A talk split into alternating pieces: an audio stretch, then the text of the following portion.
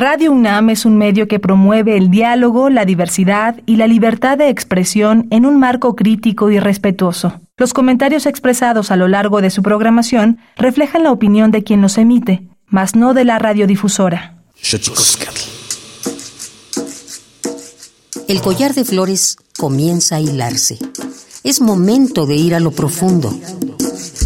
Radio UNAM presenta Xochicóscatl Collar de Flores, con Mardonio Carballo. Hacemos revista del México Profundo.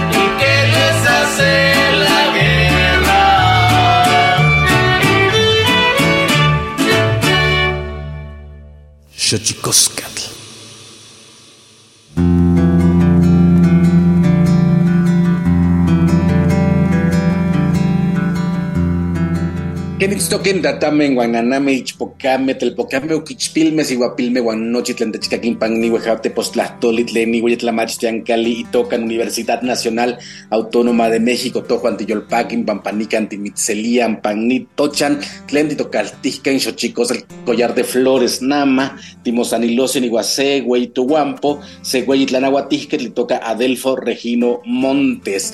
Hola, ¿qué tal, señoras y señores, niños, niñas, jóvenes, jóvenes y todos, todas aquellos, aquellas que nos escuchan a través de este invento maravilloso que es la radio, la radio de la Universidad Nacional Autónoma de México. Nosotros muy felices de recibirles en esta casa a la que le hemos puesto nombre de collar de flores, Xochicoscatlen Náhuatl. Hoy vamos a hablar con Adelfo Regino Montes, titular del Instituto Nacional de los Pueblos Indígenas, por que hay muchas cosas que nos tiene que contar, pero antes, antes de que otra cosa ocurra, vamos con nuestra sección dedicada a recordarnos lo bien que lo hacemos en veces, pero que sobre todo nos recuerda lo mal que lo hemos hecho. Vamos pues con nuestras efemérides en derechos humanos. Tonalama. 13 de noviembre de 1963, la ONU pide a todos los estados abstenerse de suministrar petróleo a Sudáfrica como medida para reprimir, castigar y terminar con el movimiento de segregación racial conocido como apartheid.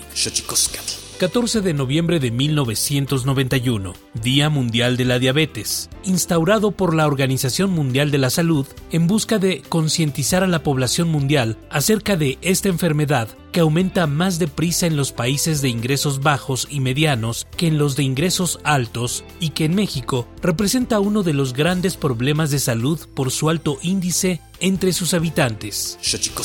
15 de noviembre de 2006. En México se emite la Recomendación General número 13 de la CNDH sobre la práctica de verificaciones migratorias ilegales a fin de proteger a las personas migrantes contra cualquier abuso por parte de autoridades en México. 16 de noviembre de 1995, Día Internacional para la Tolerancia proclamado así por la Organización de las Naciones Unidas para fortalecer mediante el fenómeno de la comprensión mutua entre culturas y los pueblos el respeto entre sus integrantes. 17 de noviembre de 2005, en México, se emite la Recomendación General número 10 de la CNDH sobre la práctica de la tortura en México, a fin de señalar y suprimir estas prácticas, tanto físicas como psicológicas, por parte de las autoridades en el país. 18 de noviembre de 1960, el Tribunal Internacional de Justicia de La Haya resuelve el viejo conflicto fronterizo entre la vertiente del Caribe, originado en 1906 entre Nicaragua y Honduras, a favor de esta última. 19 de noviembre, Día Mundial para la Prevención del Abuso Sexual Infantil, impulsado por la Fundación Cumbre Mundial de la Mujer, en busca de defender el derecho a una infancia feliz y libre de cualquier tipo de abuso y violencia en el mundo.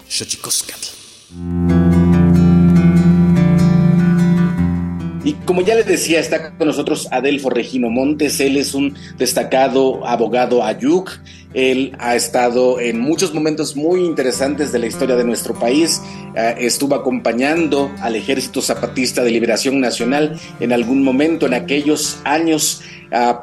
por ahí, por el año 1994, pero también eh, ha sido eh, activamente un activista y un defensor de los derechos de los pueblos indígenas. También eh, fundaron junto a Floriberto Díaz los servicios del pueblo Mije, en fin, Adelfo Regino, un hombre al que hemos conocido en muchos, eh, en muchos lados, de muchas formas, en muchas actividades, también en algunos cargos públicos, y yo creo que ahora él es el eh, titular de una dependencia bastante interesante que a la luz de lo que está ocurriendo en nuestro país, en un país como ya lo sabemos, plural y diverso, hacen falta también dar pasos en firme para hacer aquello de la inclusión más allá de un sueño, sino una realidad. Y Adelfo Regino, por ello, te mando un abrazo y te saludo. ¿Cómo estás, hermano? Eh, Dios magepe, Mardoño, Dios magepe, Dios acá, Koyam, a Kaufshan Machau Chuyo y Kozam Samdovich, Koyam,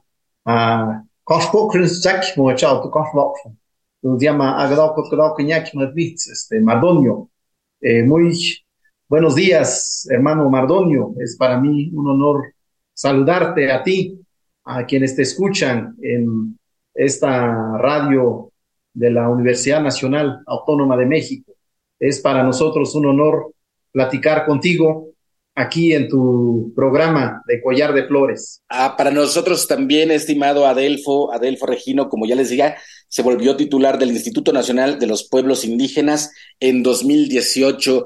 Eh, ¿Por qué no empezamos, estimado Adelfo, por hacer un recuento eh, de la institución en la que estás? en algún momento se llamó el Instituto Nacional Indigenista, después vino la Comisión Nacional para el Desarrollo de los Pueblos Indígenas y ahora con tu gestión se convierte nuevamente en el Instituto Nacional de los Pueblos Indígenas. Pudiese eh, parecer lo mismo, pero no es así, Adelfo. ¿Nos explicas, por favor, la diferencia? Sí, con mucho gusto, mi estimado Mardonio. En efecto, eh, al inicio de este gobierno que encabeza el presidente Andrés Manuel López Obrador, el día 4 de diciembre del año 2018, eh, el Congreso de la Unión eh, emitió el decreto que crea el Instituto Nacional de los Pueblos Indígenas como una nueva institución para servir a los pueblos indígenas y afromexicanos de nuestro país. Y con eso, pues, este, eh,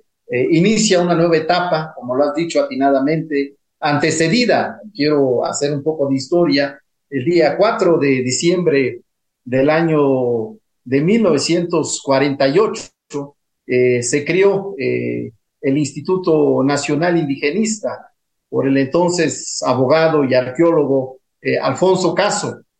Así fue como inició la atención eh, institucional a los pueblos indígenas de nuestro país. Eh, después, en el año este, 2003, eh, pues se extinguió lo que fue el INI y se dio paso a lo que se llamó como la Comisión Nacional para el Desarrollo de los Pueblos Indígenas, la CDI. Y bueno, pues en este nuevo periodo, el presidente Andrés Manuel López Obrador tomó la decisión de crear esta nueva institución eh, con un propósito fundamental. Eh, por un lado, eh, tener una institución nacional, por eso se llama Instituto Nacional, que diera atención a todos los pueblos indígenas y afromexicanos de nuestro país, por un lado, estamos hablando de una institución nacional, y por el otro lado, que reivindicara a un sujeto, en este caso, los pueblos indígenas. Esa es eh, la, la, gran diferencia con, con, los otros dos periodos, porque, pues como tú sabes, eh, en, el, en, el, en el periodo del INI eh, se implementaron las políticas indigenistas, muchos lo han caracterizado como políticas integracionistas, incluso asimilacionistas. Bueno, ha tenido una serie de calificativos el tiempo en que duró el INI. Después vino la CDI,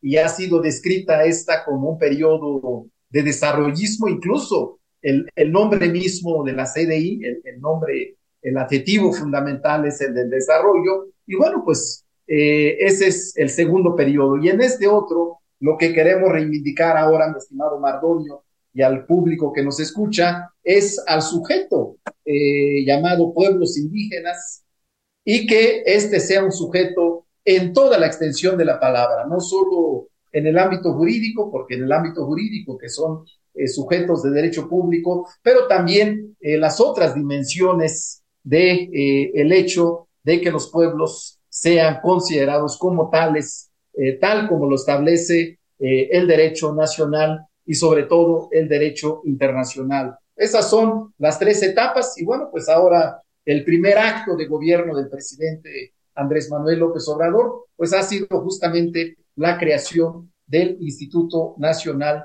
de los Pueblos Indígenas. Y a, algunos años de comenzado el sexenio de Andrés Manuel López Obrador y tú como titular del Instituto eh, Nacional de los Pueblos Indígenas, Adelfo, pues pues ya hay muchas cosas que celebrar, amigo. Platícanos, por ejemplo, para la gente que nos está escuchando aquí en Xochicosca, el Collar de Flores, decirles que hace algunos, algunas semanas, el 12, 12 de octubre, 13 de octubre, eh, tuvimos la fortuna de acompañar a, a Adelfo Regino Montes, director del Instituto Nacional de los Pueblos Indígenas, y a otros compañeros y compañeras indígenas para lo que sería la inauguración de la Universidad de las Lenguas Indígenas de México, Adelfo.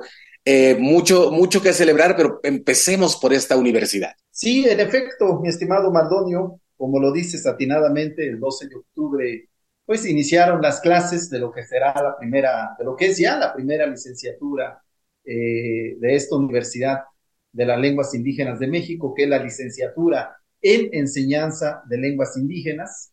Y también quiero comentarte, Maldonio, que el día de ayer eh, ha sido eh, publicada en el diario oficial de la Federación el decreto por el que se crea el organismo público descentralizado denominado Universidad de las Lenguas Indígenas de México, ULIM por sus siglas. Y bueno, pues esto es un paso muy importante, mi estimado Mardonio, porque tú lo has documentado mejor que nadie, eh, cómo eh, nuestras lenguas indígenas, que son alrededor de 70 en todo el país, pues han sufrido en los últimos años, en las últimas décadas, un lamentable proceso de desplazamiento y de deterioro. Hoy cada vez menos se habla la lengua indígena en nuestro país, es motivo de preocupación eh, de todos los mexicanos, de manera especial quienes estamos en la función en el servicio público. Y por eso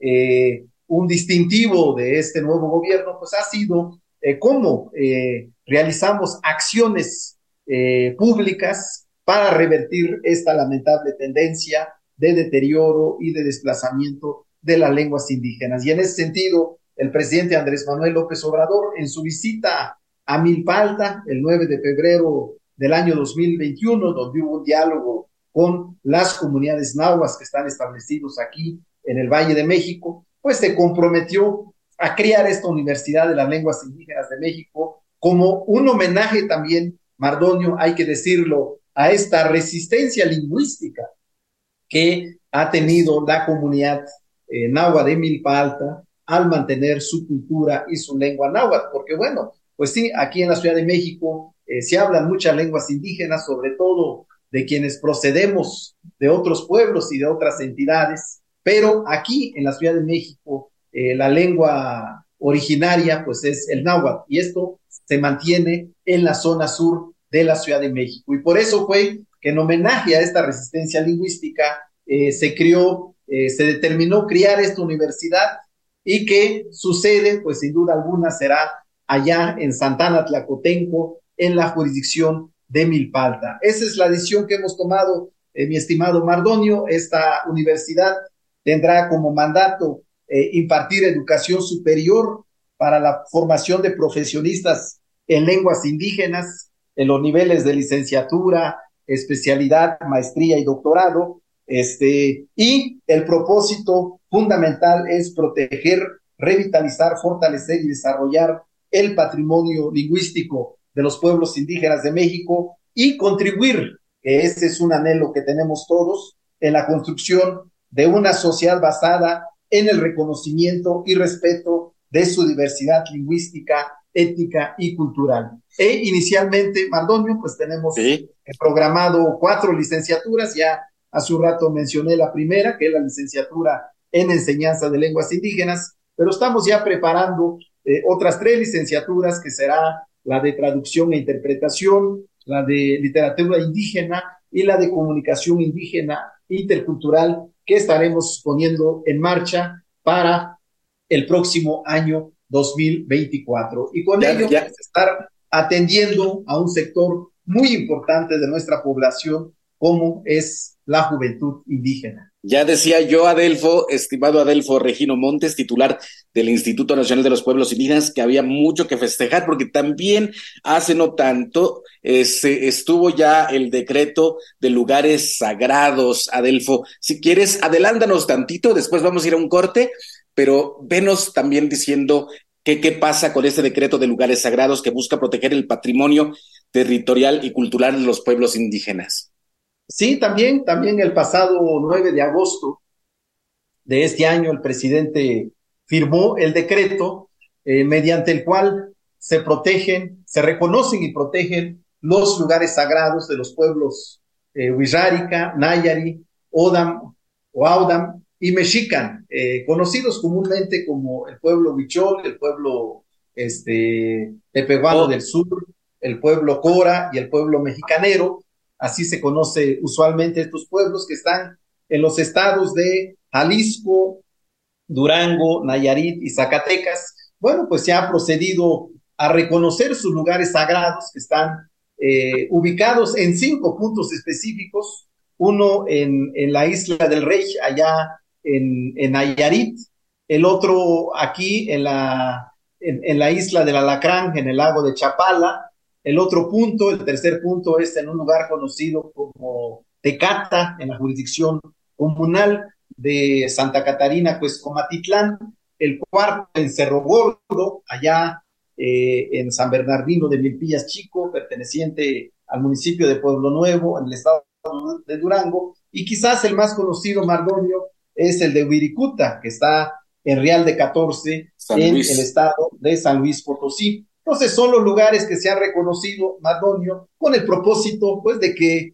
eh, estos pueblos indígenas eh, puedan tener un acceso para que realicen sus ceremonias sagradas y que también se pueda resguardar eh, su integridad cultural y natural. Ese es el propósito de este decreto que ha sido firmado por el señor presidente de la República y que sin duda alguna viene a fortalecer los derechos culturales de nuestros pueblos y comunidades indígenas. ¿Te parece, Adelfo Regino Montes, titular del Instituto Nacional de los Pueblos Indígenas de México, que vayamos a un cortecito para después ahondar en esto que estás diciendo? Vamos con nuestra sección dedicada a develar los secretos de los idiomas, porque los idiomas tienen sus secretos. Tlactolcuepa. El Instituto Nacional de Lenguas Indígenas presenta Tlactolcuepa o la palabra de la semana.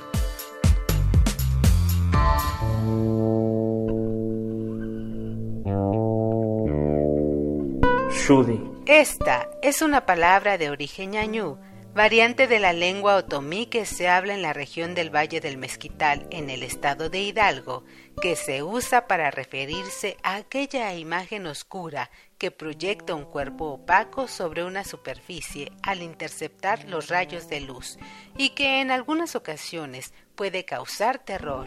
Nos referimos a la sombra. El vocablo es un sustantivo que proviene de la agrupación lingüística otomí, la cual forma parte de la familia lingüística otomangue, la más grande y diversificada de México.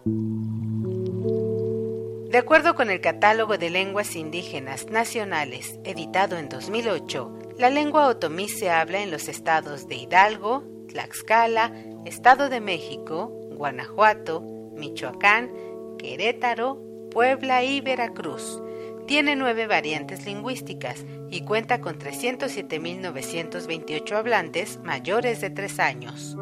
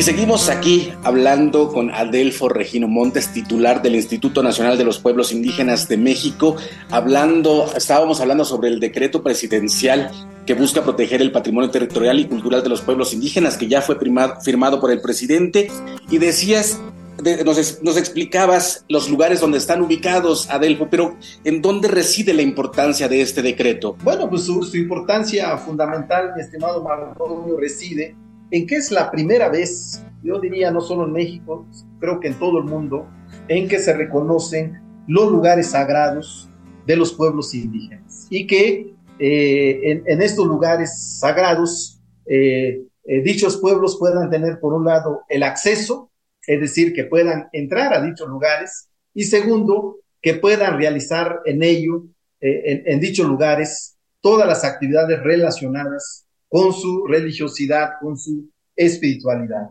Esto, desde luego, viene también a fortalecer eh, los derechos territoriales de los pueblos indígenas, porque estamos hablando de lugares físicos, y bueno, pues aunado a, la protección comunal que tienen estas tierras, ahora estamos hablando de eh, que tendrán eh, otro tipo de protección por el hecho de que sean considerados como lugares sagrados. Esa es la importancia eh, que pues se profundice el, reconocimiento de la diversidad étnica y cultural en nuestro país, como está establecido en el artículo segundo de la Constitución Federal y en los instrumentos internacionales en la materia. Pues estamos aquí en el 96.1 de Radio UNAM platicando con Adelfo Regino Montes, titular del Instituto Nacional de los Pueblos Indígenas de México. Y yo decía que hay muchas cosas que, festejar, la, creación de la universidad, los decretos de los cuales hemos estado hablando en esta mañana,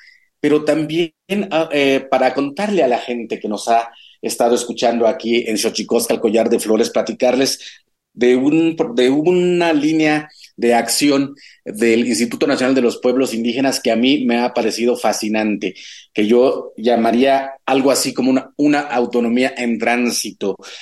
¿Por qué no nos platicas, estimado Adelfo Regino Montes, el programa de caminos artesanales, por favor, que me parece una maravilla. Sí, en, efecto, mi estimado Mardonio, uno de los programas que eh, tiene el gobierno de México y en particular este instituto, que lo hacemos en coordinación con la Secretaría de Infraestructura, Comunicaciones y Transportes, es esto que eh, conocemos comúnmente como la construcción de los caminos artesanales de concreto hidráulico. Es una historia que empezó allá en Oaxaca, en la comunidad de Analco, donde el presidente vino a poner en práctica este programa eh, con eh, dos propósitos fundamentales. El primero es que sea la propia gente, a través de su propia organización social comunitaria, este, quienes construyan sus caminos. Y que este, en ese sentido, eh, al ser reconocidos eh, las comunidades y los municipios indígenas como sujetos de derecho público, pues que puedan eh, recibir de manera directa los recursos públicos y que los puedan administrar a través de sus propias instituciones comunitarias. Esta es, digamos, la, filosofía básica de este programa. Este, reitero, eh, una vez que reciben los pueblos los recursos públicos, eh, los administran y son ellos mismos quienes ejecutan la obra pública. Es una nueva forma de hacer las cosas porque se está evitando cualquier tipo de intermediación y la idea es que como sujetos de derecho público sean los propios pueblos quienes administren los recursos públicos y hagan sus obras y acciones, por un lado. Y por el otro lado, Mardonio, también eh, detrás de la idea de hacer estos caminos está que se emplee a la propia gente de la comunidad. Porque, como tú sabes, eh, en nuestros pueblos hay muchos trabajadores de la construcción, albañiles, peones, pues hay mucha gente que que se dedica al trabajo de la construcción, bueno, pues la idea es invitarlos, que ellos puedan hacer las obras, generamos empleo y también se genera una derrama económica en la propia comunidad. Y con esto, pues tratar de evitar eh, la migración tan dolorosa que hay de muchos de nuestros hermanos y hermanas hacia las capitales de los estados, hacia, hacia la Ciudad de México o incluso hacia eh, la zona fronteriza de nuestro país o los Estados Unidos de América. Ese es el propósito de este programa, estimado Mardonio. Estamos avanzando, si bien empezamos en Oaxaca, este, pues hoy hemos avanzado en la montaña de Guerrero, en este, en Sonora con el pueblo Yaqui, con el pueblo Guarijillo, con el pueblo Seri, este, en Chihuahua con los hermanos Rarámuris.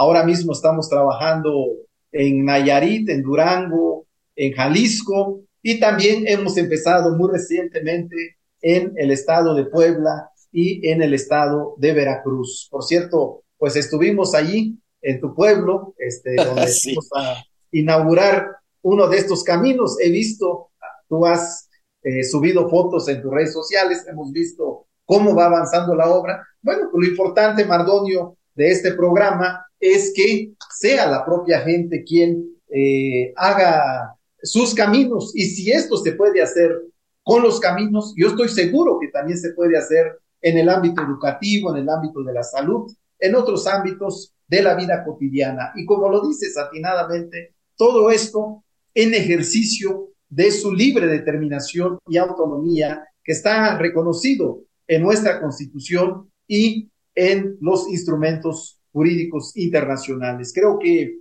una cosa, eh, Mardonio, es tener eh, una norma en un escrito, en un papel, pero otra cosa muy importante, como lo decía nuestro eh, querido amigo, el finado Rodolfo Stavenhagen, una cosa muy importante es que estas normas se pongan en la práctica, se implementen en la realidad cotidiana. Y esto es lo que estamos viendo eh, con este programa tan importante que está en manos de nuestros pueblos y de nuestras comunidades. Estimado Adelfo Regino Montes, titular del Instituto Nacional de los Pueblos Indígenas de México, platicar contigo sería hacer un recuento de la historia eh, que de los pueblos indígenas de este país nuestro, este, pero no quisiera dejarte ir más allá del cargo que ostentas ahora, este, Adelfo, ¿qué faltaría? ¿Qué faltaría ya para cerrar este programa? ¿Qué faltaría para, la inclusión de los pueblos indígenas en todos los ámbitos de la vida pública de nuestro país? Pues e, es una pregunta muy importante, mi querido Mardonio, porque, eh, como lo decía el propio doctor Stavenhagen, los pueblos indígenas viven eh, un conjunto de problemas históricos e estructurales, que pues no se van a resolver en un en un determinado tiempo eh, creo que requiere de acciones, sí, de corto plazo, pero también de mediano y largo plazo. Y en efecto, yo diría, Mardonio, que uno de los temas que hemos empezado a implementar con mayor fuerza, de hecho, eh, se ha constituido ahora como eh, el, principal mecanismo de política pública de este gobierno, pues son los planes de justicia de los pueblos indígenas. Empezamos con el pueblo yaqui, allá el día 28 de septiembre del año 2021, el presidente de México firmó el plan de justicia del pueblo yaqui con los ocho gobernadores tradicionales para atender sus demandas de tierra y territorio, sus demandas de agua y de bienestar integral. Y bueno, pues hemos venido trabajando a la fecha con el pueblo yaqui. Hoy, año que tenemos 17 planes de justicia, del 2021 a la fecha. Hemos venido construyendo 17 planes de justicia en todo el país y yo creo que esa es una política pública que tendría que extenderse a todos los pueblos indígenas de México, porque si hay una, hay, una voz, hay una demanda eh, unánime en nuestros pueblos, es que haya justicia, es que haya bienestar, es que haya eh, desarrollo, es que haya respeto a, sus derechos fundamentales. Entonces, es un tema que eh, seguiremos platicando, mi estimado Mardonio, el tema de los planes de justicia. Y el otro tema que también tenemos pendiente es eh, la necesaria eh, reforma constitucional sobre los derechos de los pueblos indígenas y afromexicanos. Hay una propuesta que se ha hecho en la materia.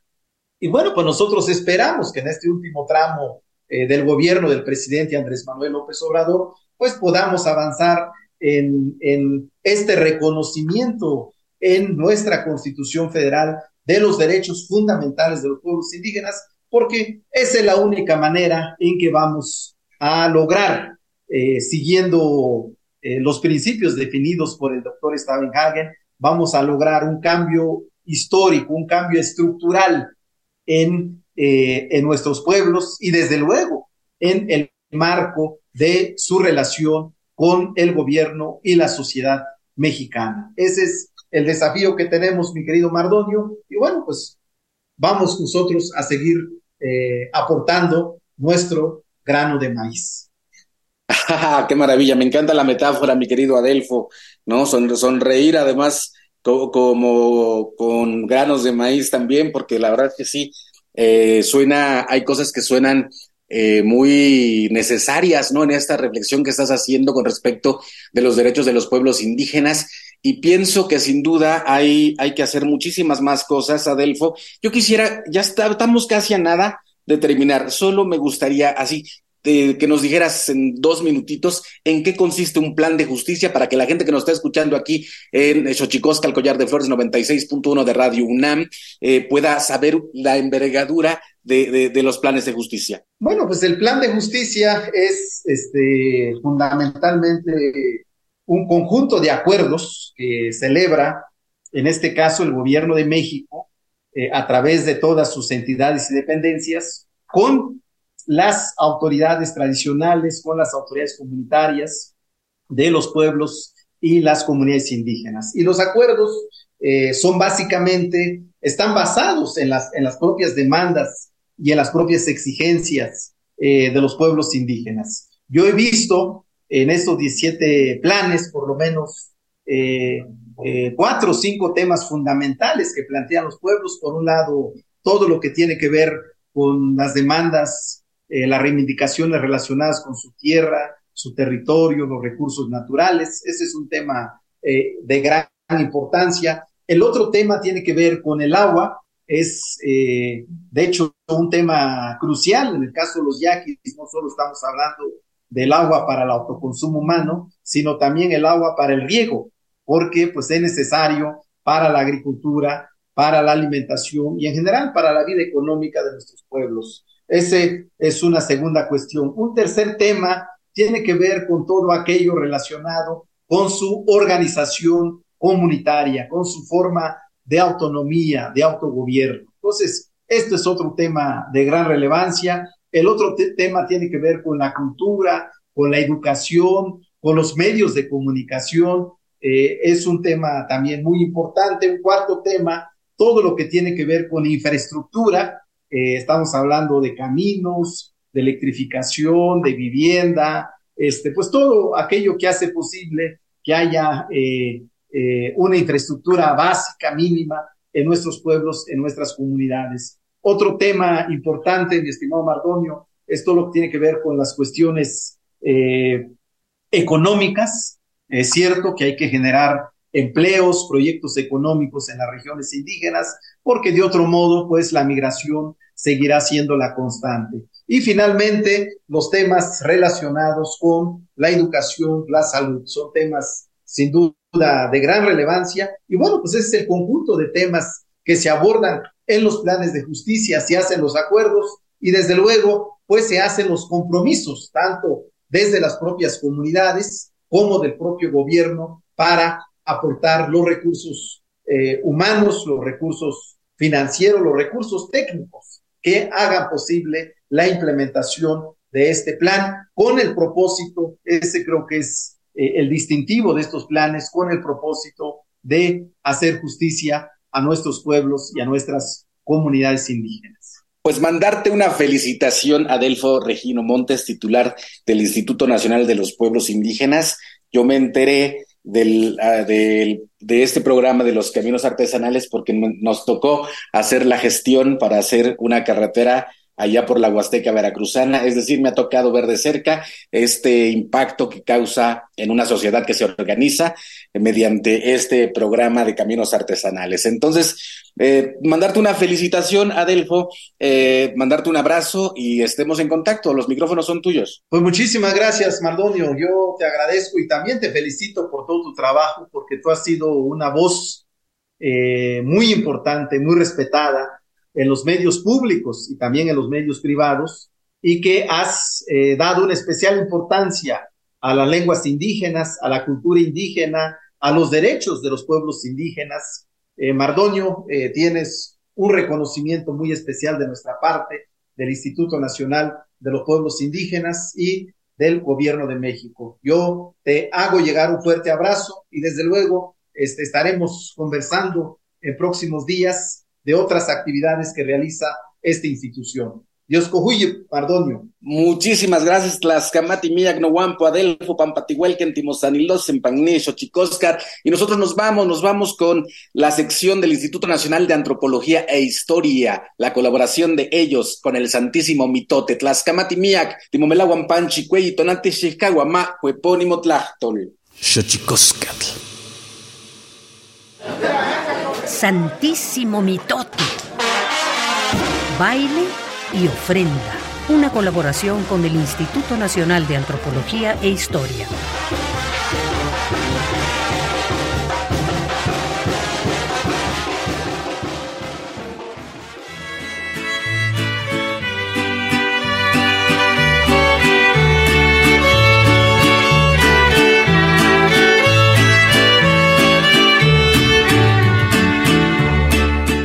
Buenos días.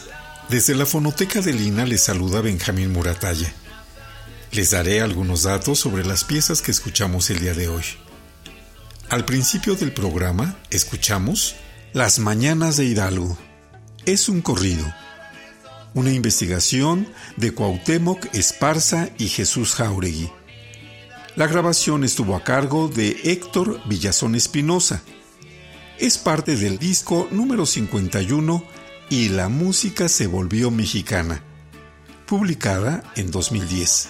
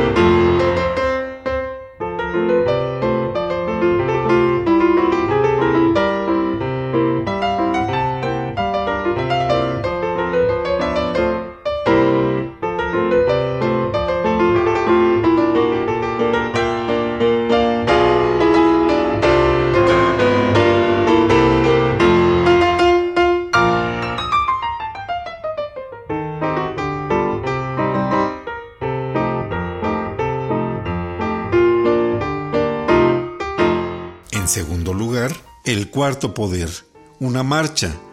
Intérprete Juan Ramón Sandoval Prado al piano.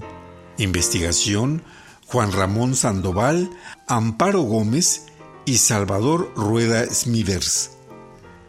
Incluida en el disco número 63 titulado Un suspiro al trovador, música mexicana del siglo XIX del Archivo Musical del Castillo de Chapultepec, publicada en 2014.